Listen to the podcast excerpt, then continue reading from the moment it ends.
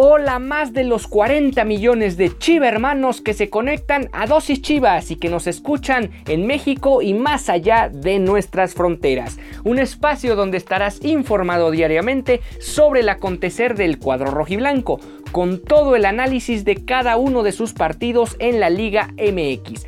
No olvides que puedes sintonizar nuevos episodios de lunes a viernes a través de Spotify, Anchor FM, Apple Podcasts, Breaker, Google Podcasts, Radio Public y todas las plataformas donde encuentres nuestro contenido de dosis chivas. Y ahora sí, comenzamos.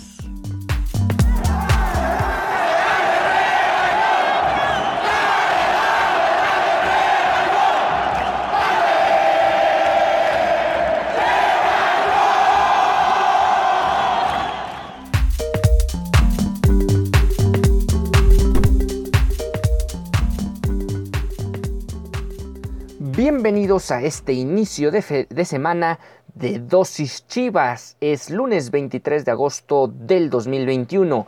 Se han jugado seis jornadas del torneo varonil del fútbol mexicano de la Apertura 2021 y el equipo de Guadalajara sigue sin levantar. Sacaron un empate aburrido, sin goles y con pocas aproximaciones allá en Guadalupe, Nuevo León, ante los Rayados de Monterrey. Pero antes de hablar de ese partido y de lo que se viene para el Guadalajara el próximo fin de semana, vamos directamente a lo que se va a vivir hoy en el partido allá en Tijuana, donde Chivas Femenil visita al, equipo fronterizo. El reporte médico del día 21 de agosto decía lo siguiente. La Dirección de Ciencias del Deporte de Chivas informa sobre el estado de Casandra Montero, quien sufrió una lesión durante la práctica de este sábado. A la mitad del entrenamiento, Cassandra Cuyo cayó apoyándose de su brazo izquierdo, lo cual le provocó una luxación de la articulación del codo y se tuvo que reducir en el campo.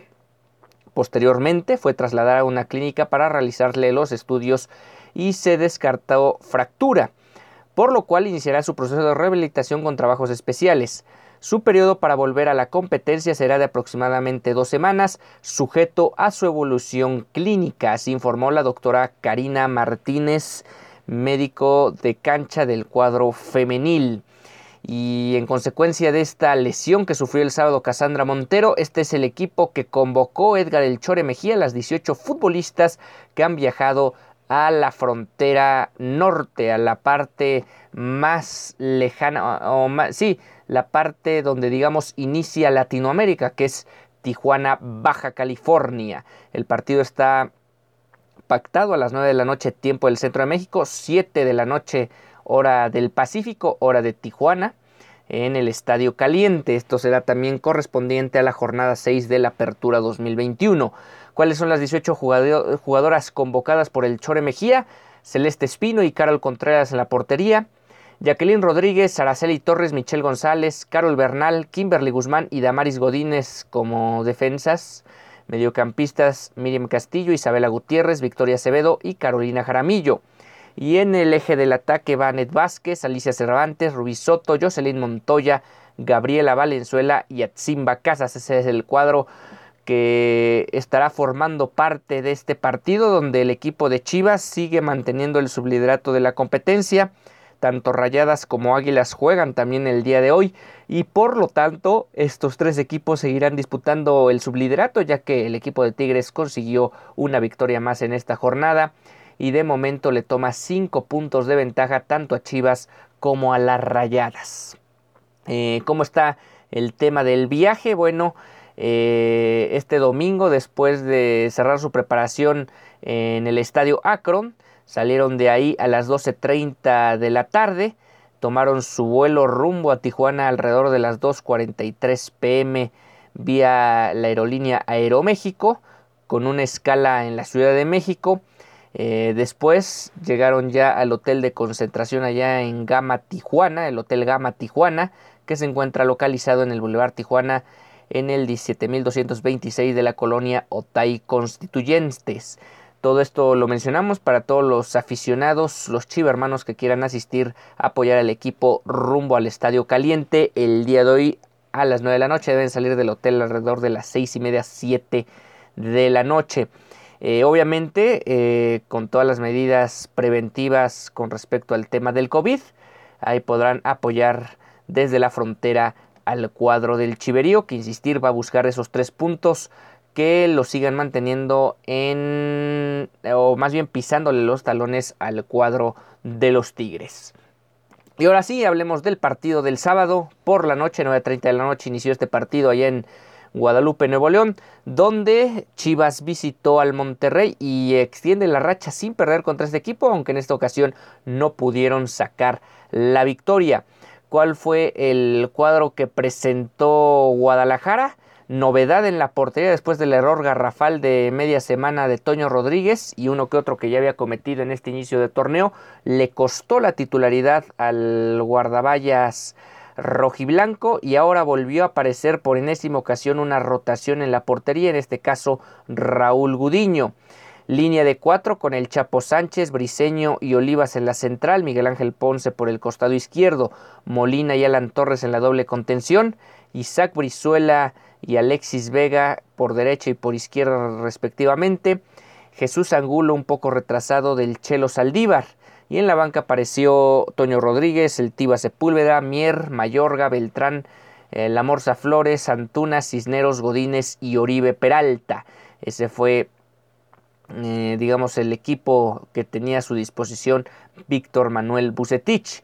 En tanto, el equipo de los Rayados empezó con Esteban Andrada en la portería, César Montes, Jesús Gallardo, Sebastián Vegas, Estefan Medina, Maxi Mesa, Celso Ortiz, Ponchito González, Carlos Rodríguez, Rogelio Funes Mori y Duban Vergara, el cuadro que presentó el once titular de Javier Aguirre para este partido que realmente dejó mucho que desear en lo que se refiere a espectáculo. Bucetich sabía perfectamente que si perdía este partido con uno de los clubes con los que, con el que ha tenido más éxito a lo largo de su carrera como director técnico, le iba a costar la chava, por lo tanto salió a amarrar el juego y realmente la mayoría del tiempo se disputó en el medio campo. Al minuto 6, dentro de este juego trabado, ríspido que se disputó en el BBVA, vino la primera tarjeta amarilla del partido. Esta fue eh, para Miguel Ángel Ponce después de una falta sobre Maximeza. Eh, antes, antes del inicio del partido, Rogelio Funes Mori, el naturalizado mexicano, fue manejado por la directiva de los Rayados por los ya 123 goles con el equipo, goleador histórico que obviamente busca acrecentar la cantidad, la cuota goleadora con el cuadro regiomontano. Esteban Andrada, tuvo este, a bien evitar un cabezazo de Jesús Molina en el área y así diluyó una jugada importante de la visita. Al 20 eh, había pocas eh, llegadas como realmente fue todo el partido en ambas áreas y poco que decir sobre todo el ataque de Monterrey que dos minutos después vino un remate en el área de Funes Mori el cual fue desviado por la defensa rojiblanca. Tres minutos después, un choque fuerte entre Molina y Mier y el capitán es atendido por los servicios médicos de Chivas. Em, la desatención de Guadalajara se hizo, se hizo presente al minuto 29 dos ocasiones pudo rematar Funes Mori dentro del área, sin embargo no logró conectar en la primera, en la segunda se fue muy por arriba del arco de Gudiño, realmente ahí el mellizo se perdió el primer gol del partido. Chivas trató de reaccionar con un disparo de media distancia de Alexis Vega, tras un pase por la banda izquierda. Sin embargo, ese disparo, ese disparo pasó muy muy por arriba del arco defendido por Esteban Andrada. Al 39 la segunda tarjeta amarilla del partido, una falta sobre César Morte, de Montes, cortesía del Chelo Saldívar. Eh, ya sobre las postrimerías del duelo, el árbitro agregó, agregó tres minutos y Saldívar al 47 tuvo una posibilidad dentro del área, sin embargo se fue por encima de la meta. Eh, con este empate, Chivas, pues, más que nada el cuerpo técnico de, Guadalajara mantenía vivas sus esperanzas de que no fueran sus últimos 45 minutos dirigiendo al cuadro más trascendente de Latinoamérica. Eh, inició la parte complementaria, otra vez muy trabado el partido en el medio campo. vino una falta al 55 de Vega sobre Saldívar.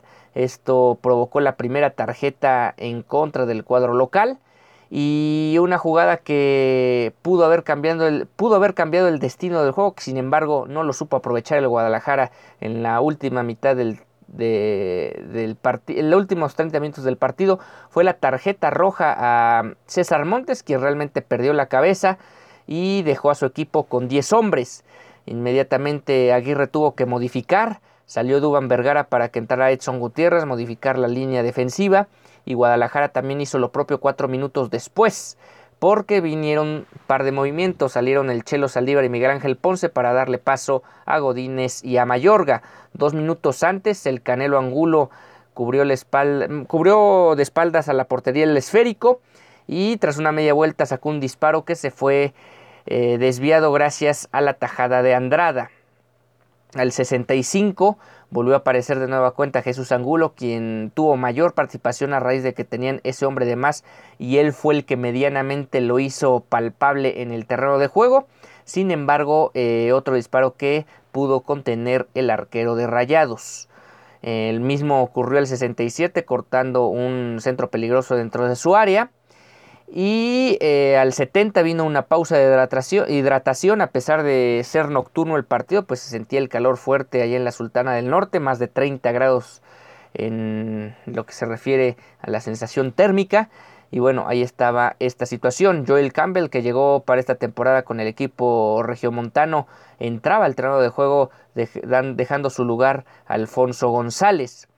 Eh, también vinieron tres cambios más de Chivas al 75, que poco y nada le sirvió al cuadro de Bucetich para buscar el gol de la diferencia. Se fue Angulo, se fue Brizuela y se fue Molina para que entraran Antuna, Beltrán y Cisneros. Cinco minutos más tarde vinieron los últimos cambios de rayados. Se, fueron Funes Mori y Charles Rodríguez para que entraran Craneviter y Alfonso Alvarado.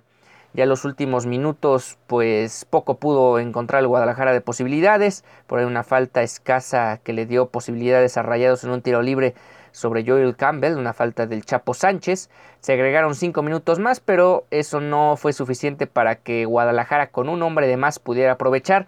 Realmente siguen mostrando una ineptitud y una escasa profundidad a la hora de buscar el arco rival mucho o la gran mayor responsabilidad debe ser del cuerpo técnico que realmente no le ha brindado las, herramientas suficientes al equipo de Chivas para buscar la portería rival con variantes, no únicamente con modificaciones tácticas e incluso algunas de ellas improvisadas como ha sido reiteradamente sobre todo por la lateral derecha del equipo rojiblanco. Y mientras el equipo no funciona y parece ser ya la última semana sí o sí de Bucetich con el equipo, quien por cierto se negó a recibir preguntas en la conferencia de prensa, o sea, está ya completamente rebasado el entrenador de Guadalajara. El que habló fue Néstor de la Torre, quien en su momento fuera directivo del equipo y esto mencionó para, eh, claro, MBS, marca claro. Creo que debe haber un análisis profundo en el fútbol como en la vida. El quedarte quieto esperando que se solucionen las cosas solas no es así. Hay que actuar y tomar decisiones en momentos apretados y es muy difícil. La posición de ellos, hablando de los directivos de Chivas, no es sencilla en estos momentos. Son responsables 100%. Obviamente aquí hay algo de fondo más allá de que tiene razón en lo que menciona, porque también él hace leña del árbol caído y es que Néstor de la Torre históricamente no ha tenido una buena relación con Ricardo Peláez. Y ahora que Peláez le está pasando de Caín con el Guadalajara, pues obviamente sale a tundirle con todo al directivo actual de Chivas. Un dueño contrata un director deportivo porque supuestamente es el especialista, tiene el conocimiento y la experiencia para poder llevar a cabo al equipo los objetivos que estás teniendo.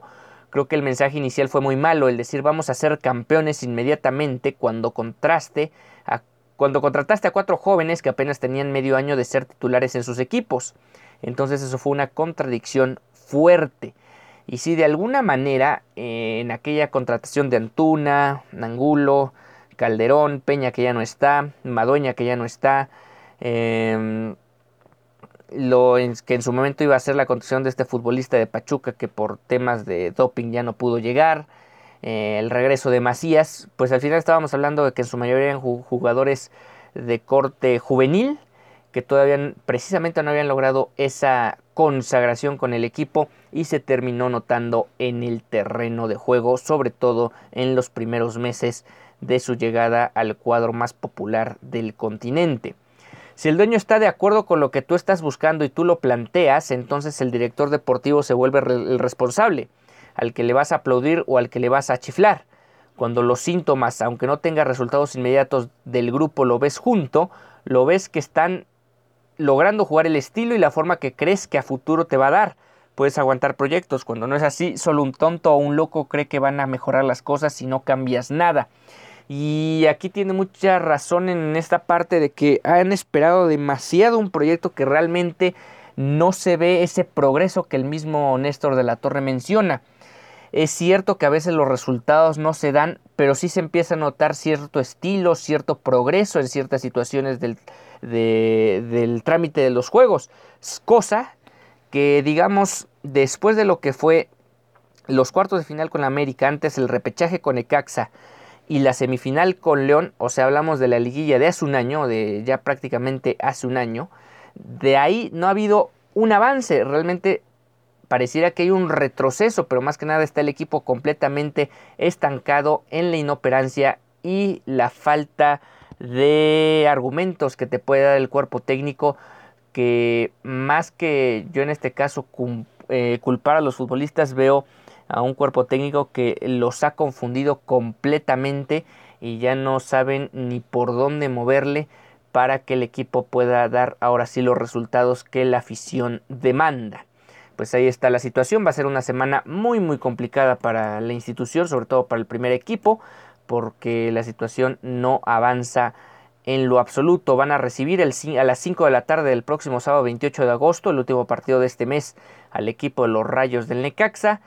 Y pareciera un partido a modo donde Guadalajara debería sacar los tres puntos. Después visitan Ciudad Universitaria contra unos Pumas que también son un equipo alicaído en este torneo y reciben a Pachuca, un equipo siempre complicado para Guadalajara. Eh, obviamente ya a partir del partido de Pumas estamos hablando que será posterior a la fecha FIFA, concretamente al inicio del octagonal final rumbo a Qatar 2022, donde por cierto esta semana debería salir la lista de convocados y veremos qué jugadores de Chivas son tomados en cuenta por el Tata Martino para estos tres duros compromisos ante Jamaica, Costa Rica y Panamá. Y bueno, en la semana seguiremos hablando del tema, de cómo preparan este partido. Obviamente mañana hablaremos sobre lo que fue el duelo de esta noche allá en Tijuana entre Chivas Femenil y las Cholas de Tijuana. Y, y también seguir contando lo que acontezca en el día a día de los equipos rojiblancos. Y hablando de eso, antes de cerrar esta emisión, vamos a destacar un poco lo que fueron los partidos de la sub-18 y sub-20 eh, allá en Monterrey en el barrial correspondiente a la jornada 6 de cada categoría de estos torneos espejo de primera, del equipo de primera división. 2 a 2 quedó la sub-18 contra Rayados. Los goles de Rayados fueron cortesía de Diego Escamilla al 11 y un autogol de Francisco Méndez al 45. Chivas, de hecho, empezó ganando el partido al minuto de juego con gol de Armando González y lograron eh, este 2 a 2 al, también al 45 con doblete del mismo González. Y en el caso de la sub-20, pataron uno por uno. El gol de Rayados fue al 56, cortesía de Víctor López. Antes se había adelantado el equipo rojiblanco con gol de Enrique Ledesma en las postrimerías de la primera parte. Al 40 anotó este gol. Pues ahí está Sumaron, pero no, digamos, es suficiente para lo que también tendrían que aspirar estos equipos que provienen de la perla tapatía. Con esto estamos llegando al final de esta emisión de Dosis Chivas. Nos encontramos el día de mañana con más información para todos ustedes. Recuerden, mañana les traemos el resumen y el, análisis del partido entre Chivas Femenil visitando a las Cholas de Tijuana. No olvides que puedes sintonizar nuevos episodios a través de nuestras plataformas de Spotify, Anchor FM, Google Podcast, Apple Podcast, Overcast y Radio Public. Yo soy Ricardo Romano.